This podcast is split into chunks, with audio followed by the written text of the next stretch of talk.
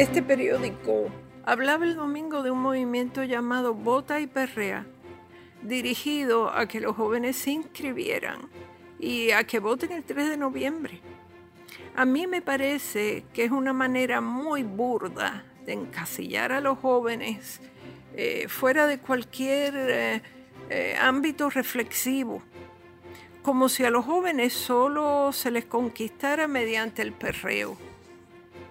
Que gente mayor, quiero decir, mayor de 30 años, de 30 o 35, eh, que son mayores en comparación con esos muchachos que, que salen de la adolescencia y quieren votar por primera vez.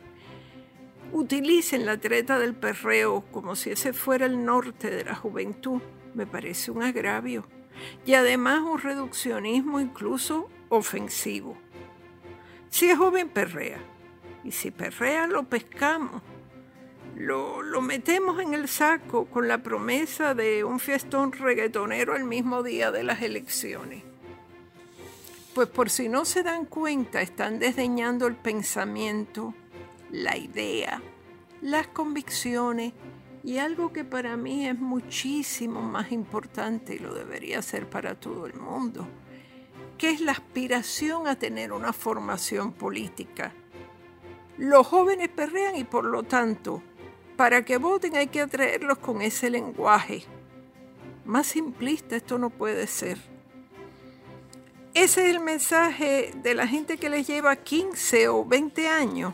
Esa es la concepción que tienen de los nuevos votantes.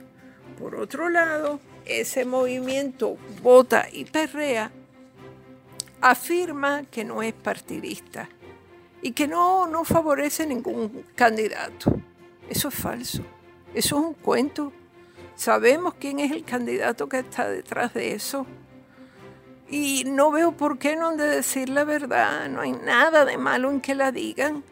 Ya se sabe que no van a votar por ninguno de los dos partidos que se han alternado el poder a lo largo de los años, porque lo han dicho hasta la saciedad. Ni el PNP ni el PPD. Y no creo no creo que esos mensajes que están tirando, aparte de, que, aparte de ese de bot y perrea, sean para favorecer al, al PIB, que es un partido más bien tradicional. Y por otro lado, yo no veo a esa formación política ni a su candidato muy inclinados a la dialéctica perrerista, o sea, la dialéctica del reggaetón. ¿Qué es lo que queda entonces? pues quedarían Alexandra Lúgaro y César Vázquez. Y me imagino que un movimiento como Bote Perrea no, no se diseña para favorecer al candidato más conservador, al que representa a los sectores religiosos y fundamentalistas especialmente. Eh,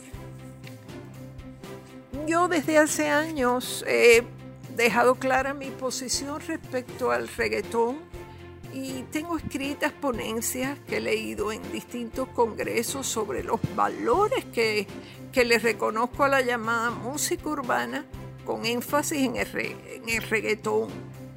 Entonces, que peleen, que perreen o que gateen, eso me trae absolutamente sin cuidado.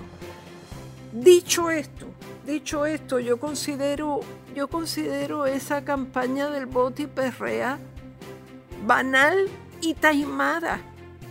Y además que trivializa cualquier propósito de promover un voto serio, un voto meditado entre la juventud.